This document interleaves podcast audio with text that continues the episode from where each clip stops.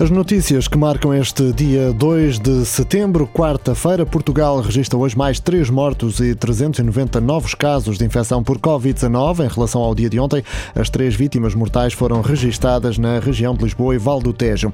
Há surto de Covid-19 na maternidade Alfreda Costa, em Lisboa. Dois enfermeiros e três assistentes operacionais estão infectados. Também nos lares há 23 casos ativos de Covid-19 em todo o país. A maioria, 19 surtos, estão na região de Lisboa e Val do Tejo outros quatro na região norte. Não há nenhum tabu nem preconceito contra o futebol, garante a Diretora-Geral da Saúde. No entanto, para que os estádios voltem a ter público, é necessário ter em conta o contexto face à pandemia de Covid-19, diz Graça Freitas. Já foram publicados os concursos para a contratação de 950 novos médicos para o Serviço Nacional de Saúde. São 911 médicos da área hospitalar e 39 da área da saúde pública, anunciou ao início da tarde a Ministra da Saúde. Três jogadores do Paris Saint-Germain foram também diagnosticados com Covid-19. O clube não divulgou o nome dos infectados, mas o jornal francês L'Equipe diz que se trata de Neymar, Di Maria e Leandro Paredes. Quem também está infectado pelo novo coronavírus é Silvio Berlusconi, o antigo primeiro-ministro de Itália, de 83 anos, está assintomático, em isolamento e continua a trabalhar a partir de casa.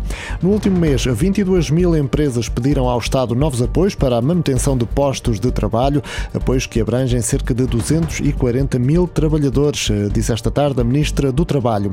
Foi aprovado o curso de Medicina da Universidade Católica. Trata-se do primeiro curso de Medicina ministrado em Portugal por uma instituição privada.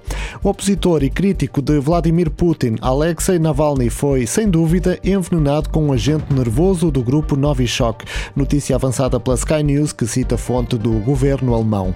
O ciclista português João Almeida foi esta quarta-feira sexto classificado na segunda etapa da Semana Internacional Coppi Bartali, em Itália. Com este resultado, João Almeida mantém o terceiro lugar da geral individual.